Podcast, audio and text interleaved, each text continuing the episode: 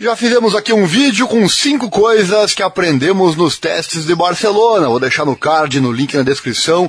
Tem coisas interessantes lá também. Mas agora eu trago um outro vídeo bem relacionado que fala justamente cinco coisas que aprendemos no primeiro dia de teste oficial no Bahrein. Hoje temos o segundo dia, amanhã o terceiro e semana que vem inicia a Fórmula 1. Deixa o like, se inscreva, aquela coisa toda.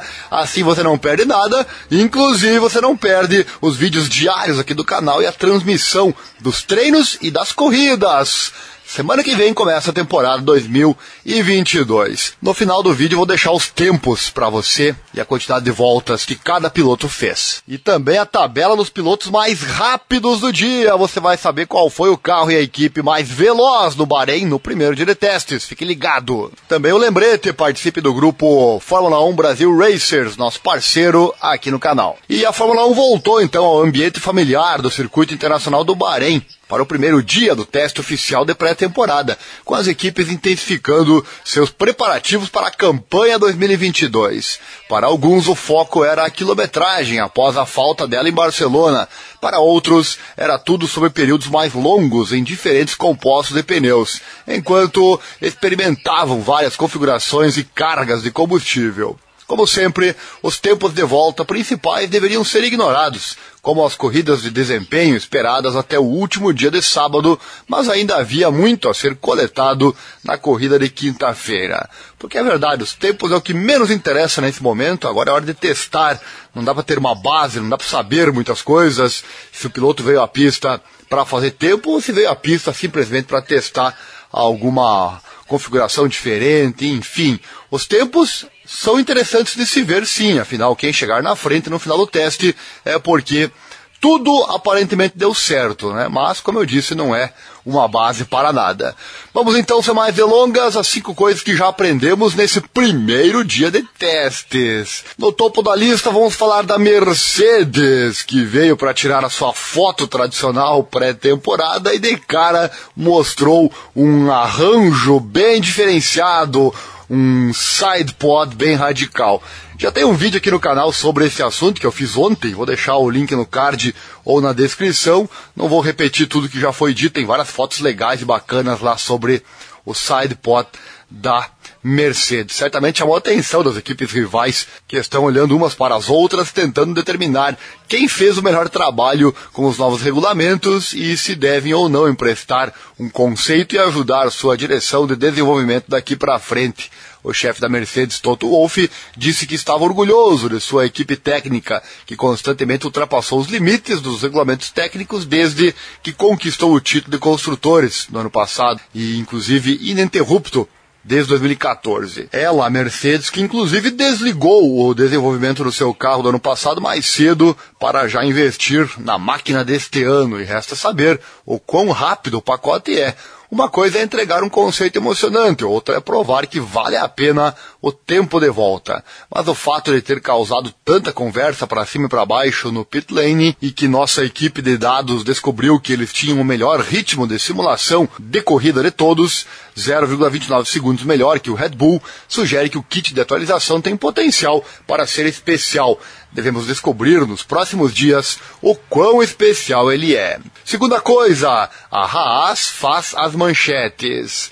Quentin Steiner fez uma mudança ultimamente. O chefe da equipe da Haas, é, lidando com uma situação difícil com calma, na esperança de criar as condições para dias mais suaves pela frente. Depois que o frete da equipe atrasou na chegada do Bahrein, os mecânicos fizeram um trabalho fenomenal para montar o carro a tempo de sair na sessão da tarde. Com o nosso piloto brasileiro reserva, o Pietro Fittipaldi, entregando o VF22 decorado com uma pintura totalmente nova. Ele vai entregar o, ao Kevin Magnussen, que está fazendo um retorno sensacional à Fórmula 1, com a equipe que deixou no final de 2020. O dinamarquês tendo colocado a caneta no papel em um contrato de vários anos, que não apenas afirma é, acreditar nele, mas também acreditar na capacidade da Haas de conseguir lutar, pelo menos no meio do grid, tentando fazer isso a curto prazo. Sobre a contratação é, do Kevin Magnussen. Tem um vídeo aqui no canal que fala sobre isso. Vou deixar o link no card e também na descrição. Também houve boas notícias, com Steiner confirmando que eles receberam permissão para correr duas horas após o final da corrida de sexta-feira e depois no sábado para compensar as quatro horas perdidas na manhã da abertura. Será um tempo precioso de carro para Magnussen, que sem dúvida estará um pouco enferrujado depois de 16 meses fora de uma máquina da Fórmula 1.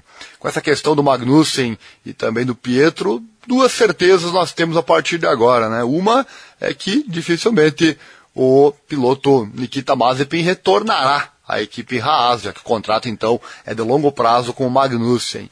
E outra com relação ao Pietro, né? Se agora ele não ganhou sua vaga na Fórmula 1, certamente essa vaga não virá para frente. Quem sabe seja a hora dele buscar outros ares pensando na sua carreira. Terceira coisa que aprendemos nesse primeiro dia de testes no Bahrein a Alfa Romeo finalmente tem um bom dia. Havia rostos mais felizes na Alfa Romeo após o primeiro dia no Bahrein e a contagem de voltas que ultrapassou um século, ajudando a enterrar a memória de uma sessão difícil em Barcelona. Apesar dessas dificuldades, os dois carros da equipe que ultrapassaram mais de 100 voltas no circuito do Bahrein. No fim do vídeo eu trago os tempos é, finais do primeiro dia de testes.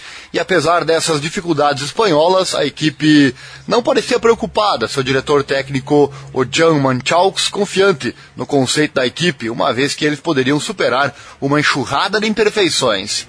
A quinta-feira foi uma evidência de que eles fizeram exatamente isso, com Valtteri Bottas finalmente conseguindo uma boa quilometragem, o que não só foi importante para ele ajudar a se estabelecer em novos ambientes, mas também para a equipe, pois o seu feedback será fundamental para ajudar a obter o máximo desse pacote rapidamente. Já o chinês Ozou Guani garantiu perto de uma distância de corrida, enquanto continuava a acumular a quilometragem antes do seu ano de estreia você pode ver a confiança do piloto chinês crescendo gradualmente. O chefe Fred Vasseur espera mais disso hoje, sexta-feira. Quarto ponto, Ferrari e AlphaTauri mantêm status de azarão. A Ferrari ficou satisfeita com seus esforços em Barcelona.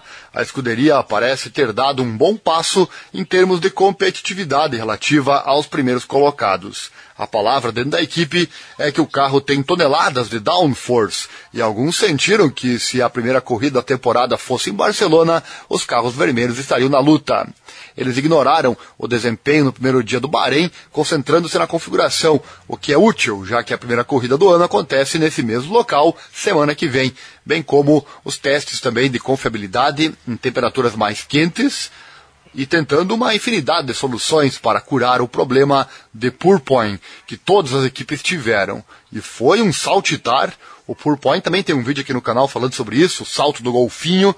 Link do card, também link na descrição. E aqui no Bahrein, isso foi amplificado. Foi um pula-pula que eu vou que contar, hein? Realmente vai cansar muito os pilotos durante as corridas. Certamente desgaste físico muito maior do que o habitual. Os seus rivais, então, italianos, AlphaTauri, tiveram um dia igualmente produtivo, com o Pierre Gasly, que liderou os tempos de volta, marcando impressionantes 103 voltas. Tal é o progresso. Com o problema, eles já estavam mudando o foco dos testes aerodinâmicos para as corridas mecânicas e testando os compostos mais macios, incluindo C4 e C5, antes de terminar o dia com os treinos de pit stop há um sentimento crescente dentro do paddock de que as duas equipes italianas podem ser azarões no início da temporada. E para fechar o vídeo, quinto e último item, esse aqui é bacana, falamos também desse nas cinco coisas que eu falei antes lá no outro teste. Conversamos bastante sobre isso em Barcelona e deve ser um tópico ainda maior esta semana, já que os pilotos procuraram obter mais experiência em seguir outros carros e avaliar se as novas regras projetadas para facilitar, principalmente nas curvas, vai realmente ter o efeito desejado. Esse é o item mais importante, com toda certeza. Queremos que realmente esses novos carros façam o principal, que é a promessa de poder seguir um carro ao, ao carro de trás seguir o carro da frente com mais eficiência. E parece que isso está realmente funcionando. Na quinta-feira, como várias equipes fizeram períodos mais longos, vimos mais evidências de que ficou mais fácil. Lance Stroll e Fernando Alonso disputaram a posição quando se encontraram na pista. É verdade, teve, teve até corrida no treino entre os pilotos citados. Stroll lançando um passe para por dentro na curva 1, com Alonso então dobrando e puxando ao lado na curva 5 antes de sair dela. Também vimos Bottas seguir Alex Albon de perto, ficando confortavelmente dentro de um segundo, o que tradicionalmente tem sido muito desafiador, a menos que o carro seguinte tenha uma grande vantagem de desempenho atrás de uma sequência de curvas antes de passar o piloto da Williams na curva 1. Ainda é cedo, mas os sinais iniciais indicam e nos dão um feedback dos pilotos bem positivos. Também olho no Bottas, hein? Olho no Valtteri Bottas, ele que traz uma bagagem de experiência muito grande com a Mercedes, certamente poderá ajudar a sua equipe agora a Alfa Romeo. Vamos aos tempos então, meus amigos, os tempos do dia. Pierre Gasly fez sua graça com a Alfa Tauri, tempo 1:33.902.